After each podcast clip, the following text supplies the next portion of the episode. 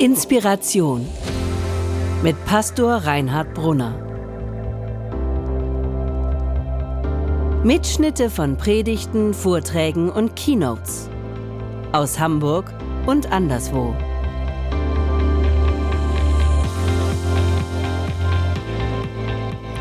Das größte Problem, das der Katholizismus mit Maria hat, ist, dass Maria niemals römisch-katholisch war, sondern ein einfaches jüdisches Mädchen.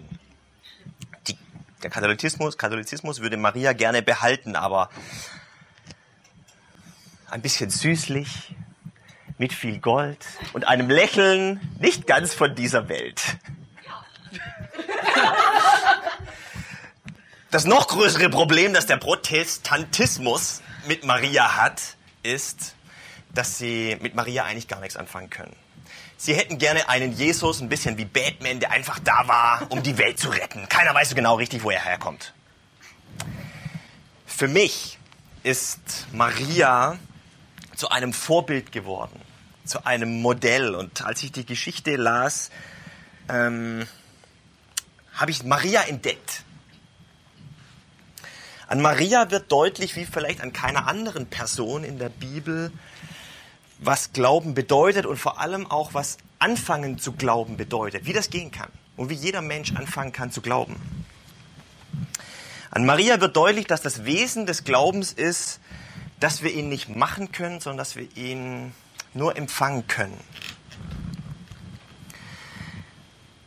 Nicht intellektuell, nicht religiös machen, sondern immer nur empfangen.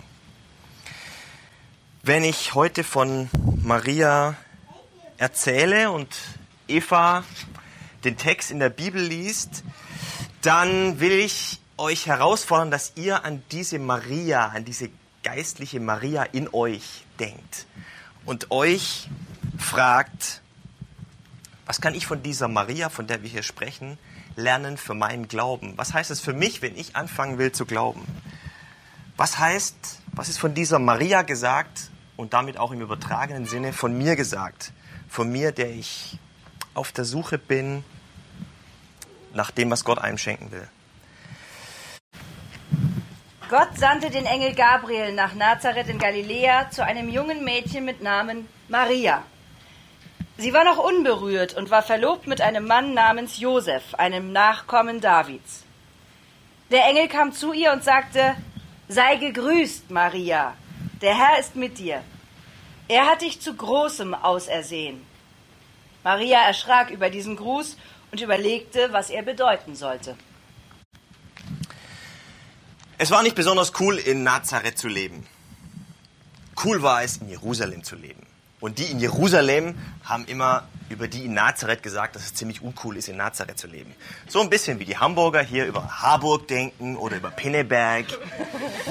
Aber ich wohne in Harburg oder wir wohnen in Harburg und es ist okay, in Harburg zu wohnen. Es ist, es ist nicht besonders cool, aber es ist okay. Maria lebte in Nazareth und es war einfach normal, es war okay, in Nazareth zu leben. Es war normal. Und Maria, auf Hebräisch Miriam übrigens, eine junge jüdische Frau, lebte dort und sie lebte wahrscheinlich ein relativ normales Leben da in Nazareth. Es wird in der Bibel nicht gesagt, dass sie besonders heilig oder fromm war. Es wird auf der anderen Seite aber nicht gesagt, dass sie jetzt besonders vom Schicksal ähm, heimgesucht wurde, sodass sie jetzt Gott besonders nötig hatte. Eigentlich ganz normal. Der Name Maria, Miriam, hat eine interessante Doppelbedeutung. Maria bedeutet einerseits Geliebte, auf der, andere, auf der anderen Seite bitter. Eigentlich ist auch das normal. Es gibt gute Zeiten, es gibt schlechte Zeiten. Was will ich damit sagen? Jeder von uns könnte Maria sein. Wir wollen natürlich immer wahnsinnig besonders sein oder so, aber manchmal sind wir es nicht und es ist irgendwie okay zu sagen, ich lebe ein normales Leben. Mitten in dieses normale Leben, mitten in diesem normalen Leben begegnet dieser Maria Gott durch einen Engel. Engel Eigentlich steht da ähm, Angelos, Bote. Ein Engel ist einfach ein Bote, ein Bote, ein besonderer Bote, nämlich ein Bote von Gott. Und dieser Engel besuchte Maria. Und Maria erfährt, dass Gott etwas Großes mit ihr vorhat. Gott fängt an, mit Maria zu reden, in ihrem ganz normalen Leben. Und das ist schon mal mein erster Punkt für die Maria in euch. Auch in einem ganz normalen Leben kann Gott plötzlich anfangen zu reden. Der Engel sagt, sei gegrüßt, Maria. Der Herr ist mit dir. Gott hat etwas Großes mit dir vor. Was ist eigentlich etwas Großes? Was ist in einem normalen Leben etwas Großes? Eine Reise nach Rio de Janeiro an die Copacabana? Ein toller Job mit Karriereaussichten? Ein toller Partner? Ist das wirklich groß? Der Engel hat etwas viel Größeres für Maria im Gepäck. Der Engel sagt, der Engel eröffnet Maria die Perspektive, könnte das wahr sein, dass Gott wirklich existiert? Und könnte es wahr sein, dass dieser Gott dich liebt und dass er etwas mit dir zu tun haben will, dass er gerade dir begegnen will? Ich glaube, dass das das Größte ist, was uns Menschen hier auf dieser Erde widerfahren kann. Dass uns ein Licht aufgeht und wir eine Idee, eine Ahnung davon bekommen, dass vielleicht Gott existiert. Und viel mehr noch. Nicht, dass er irgendwo weit weg ist, sondern dass er da ist und dass er uns begegnen will, weil er uns liebt. Das ist, was der Engel Maria bringen will. Das Größte für ein Menschenleben überhaupt. Maria, Gott hat dich zu großem ausersehen. Maria erschrak über diesen Gruß und sie war ziemlich durch den Wind und das ist ziemlich normal, wenn Gott anfängt mit uns zu reden oder wenn wir anfangen darüber nachzudenken, ob das, was wir bisher als erstrebenswert gedacht haben, wirklich alles ist. Dass wir, wenn Gott anfängt mit uns zu reden, verwirrt sind und nicht so richtig unterscheiden können, ist das jetzt wirklich Gott oder bilde ich mir das alles nur ein? Es ist ziemlich normal. Maria macht in dieser Situation genau das Richtige. Sie hört weiter zu. Da sagte der Engel zu ihr, hab keine Angst, du hast Gnade bei Gott gefunden. Gott ruft Maria auf den Weg des Glaubens. Und das ist etwas Besonderes. Er ruft Maria zu etwas Großem heraus. Und er sagt zu ihr, Du hast Gnade bei Gott gefunden, hab keine Angst. Wenn Gott anfängt, zu uns Menschen zu reden, ist es nie so, dass wir Angst davor haben müssen. Gott meint es immer gut mit dem Weg, den er mit uns geht. Er will uns beschenken. Er will uns bereichern. Er hat gnädige, liebevolle Gedanken für uns. Vielleicht merkt ihr in letzter Zeit, dass Gott angefangen hat, zu euch zu reden. Es ist kein Grund zur Angst. Am Anfang kann man alles noch nicht so richtig einordnen und es verwirrt. Wie Maria. Und es ist gut, weiter zuzuhören. Da sagte der Engel zu ihr, hab keine Angst, du hast Gnade bei Gott gefunden. Du wirst schwanger werden und einen Sohn gebären. Dem sollst du den Namen Jesus geben. Er wird groß sein und wird Sohn des Höchsten genannt werden. Gott, der Herr, wird ihn auf den Thron seines Ahnherrn David erheben und er wird für immer über die Nachkommen Jakobs regieren. Seine Herrschaft wird nie zu Ende gehen. Natürlich ist Maria ziemlich verwirrt über das, was sie da hört, und sie wundert sich vor allem deshalb, weil es so unwirklich klingt. Sie kann sich das alles überhaupt nicht erklären, was dieser Engel da sagt. Und sie kann auch gar nicht verstehen, warum das was mit ihr zu tun haben soll. Und manchmal sind diese Glaubensdinge wirklich schwer zu erklären. dann ist es gut nachzufragen. Und Maria fragt nach. Fragen sind immer gut. Maria fragte den Engel, wie soll das zugehen? Ich bin doch mit keinem Mann zusammen. Vordergründig fragt Maria danach, wie es möglich ist, ein Kind zu bekommen, wo sie doch mit ihrem Verlobten kein intimes Verhältnis hat. Wir müssen wissen, dass es damals äh, beim Zusammenkommen von Mann und Frau äh, zwei Schritte gab. Das erste war so etwas wie ein Ehevertrag. Eine Verlobung. Bei uns in Deutschland würde man sagen, das Standesamt. Es wurde ein Ehevertrag gemacht. Und dann, manchmal zeitlich sehr viel später, passierte die Heimholung der Braut. Also zusammenziehen und zusammenkommen von Mann und Frau. Also gemeinsames Leben und Sex zusammen haben.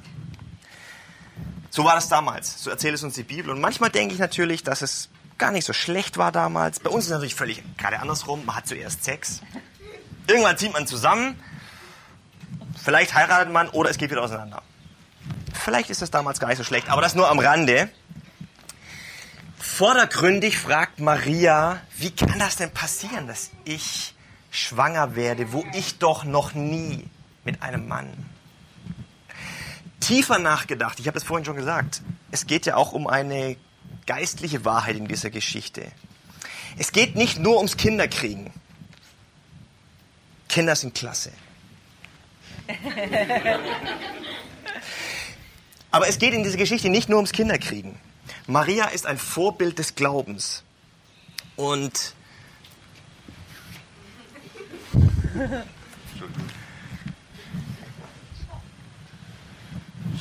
Maria ist ein Vorbild des Glaubens und wir müssen diese Geschichte auch geistlich verstehen.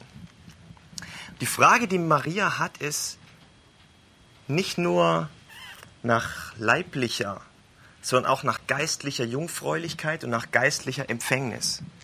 Wie kann ich Gott erfahren? Wer jetzt ein bisschen Zweifel an meiner Auslegung, da ob das nicht ein bisschen viel ist, den will ich ähm, daran erinnern oder darauf hinweisen, dass Lukas Kapitel 1 verknüpft ist mit Johannes Evangelium Kapitel 3.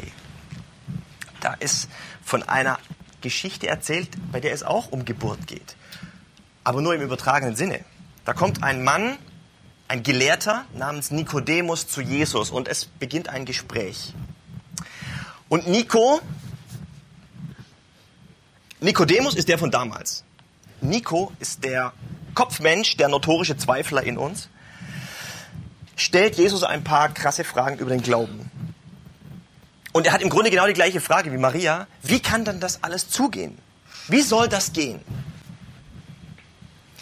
Und Jesus benutzt um ihm, ne, Gelehrter, Nikodemus, Kopfmensch, quadratisch praktisch gut, benutzt einen Vergleich, um ihm diese Glaubensdinge zu erklären und sagt ihm, es ist wie bei einer Geburt. Nicht wie bei einer biologischen, sondern bei einer geistlichen Geburt. Und der entscheidende Vergleichspunkt oder der entscheidende Punkt bei einer Geburt ist, wir können uns nicht selber gebären. Wir werden geboren. Wir können eigentlich nichts dafür dazu tun, auf die Welt zu kommen. Und Jesus sagt, genau das Gleiche ist bei einer geistlichen Geburt. Wir können es letztlich nicht selber machen, wir können nur empfangen. Das Wunder, wenn neues Leben entsteht, ist immer ein Geschenk, ein geschenktes Wunder. Wir können es nicht selber herstellen, nicht durch Anstrengung, nicht durch religiöse Anstrengung. Ich will es mal so sagen, anders vielleicht. Manche glauben geistlich gesehen immer noch an den Klapperstorch. Die denken irgendwie, ich weiß auch nicht so richtig, manche sind gläubig, ich nicht. Irgendwann kommt so ein Klapperstorch vorbei und plötzlich kann man glauben. Wir natürlich wissen, dass es auch bei einer biologischen Geburt nicht so funktioniert, meines Wissens, sondern es hat mit Liebe zu tun, es hat mit sich beschenken zu tun. Und so sagt Jesus, nur wer von oben geboren wird, kann Gottes Welt des Glaubens zu sehen bekommen. Es ist Gottes Tun. Wir können uns dafür öffnen, empfangsbereit sein. Wie soll das zugehen, ist die Frage von Maria. Ich habe doch noch nie. Und dann kommen diese ganzen Argumente. Ich habe doch noch nie gebetet. Ich verstehe das in der Bibel doch alles nicht. Ich war schon ewig nicht mehr in der Kirche. Ich bin noch nicht mal getauft. Noch nie, noch nie, noch nie. Ich habe doch noch nie. Wie soll das zugehen? Oder umgekehrt, ich habe doch. Und man denkt an sein gottloses Leben. Oder eine Vergangenheit, an Dinge, wo wir ähm, die wir sehr bereuen. Es ist interessant, was der Engel zu Maria sagt, als sie diese Fragen hat. Maria fragte den Engel, wie soll das zugehen? Ich bin doch mit keinem Mann zusammen. Er antwortete, Gottes Geist wird über dich kommen, seine Kraft wird das Wunder vollbringen. Deshalb wird auch das Kind, das du zur Welt bringst, heilig und Sohn Gottes genannt werden. Auch Elisabeth, deine Verwandte, bekommt einen Sohn, trotz ihres Alters. Sie ist bereits im sechsten Monat und es hieß doch von ihr, sie könne keine Kinder bekommen. Für Gott ist nichts unmöglich. Seine Kraft wird über dich kommen. Für Gott ist kein Ding unmöglich. Für Gott ist es nicht unmöglich, dass er dir Glauben schenken kann. Auch wenn du dir das überhaupt nicht vorstellen kannst. Wenn du all die Fragen hast, die Maria hatte und die unser Freund Nico hatte, für Gott ist kein Ding unmöglich. Warum? Es ist Gottes Job, den Samen des Glaubens in unser Herz zu legen. Es ist unsere Aufgabe, diesen Samen des Glaubens zu empfangen. Das meine ich mit Weiblichkeit des Glaubens, empfangsbereit sein für das, was Gott uns schenken will. Offen zu sein für das Große, das passieren soll. Für das, was Gott mit uns vorhat. Die Perspektive, dass da ein Gott ist, der uns liebt und etwas mit uns zu tun haben will und dass wir mit diesem Gott heute hier leben können. Und die Frage, an der alles hängt, ist, wie reagieren wir darauf? Was ist unsere Reaktion? Maria ist mir ein Vorbild darin geworden, wie sie darauf reagiert, als sie erahnt hat, was Gott mit ihr vorhat. Da sagte Maria, ich gehöre dem Herrn, ich bin bereit. Es soll an mir geschehen, was du gesagt hast. Darauf verließ sie der Engel. Glauben können hat wenig mit dem Kopf zu tun und viel mit dem Herzen. Glauben können hat etwas damit zu tun, dass wir offen sind für das, was Gott bei uns tun will. Glauben können hat etwas mit, etwas mit Hören zu tun, mit genau hinhören und mit einer Entscheidung. Marias Entscheidung war, ich bin für dich da. Gott, du darfst zu mir kommen. Du darfst zu mir reden, so wie du willst. Ich gehöre dir. Das erfordert Mut.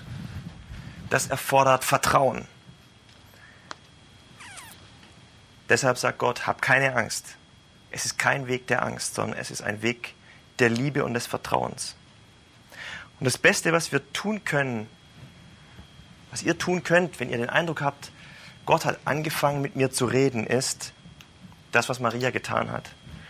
Die Entscheidung zu treffen, ich will diesen Weg weitergehen, ich will weiter hören, ich will weiter das empfangen, was Gott mir schenken will. So entsteht Glauben.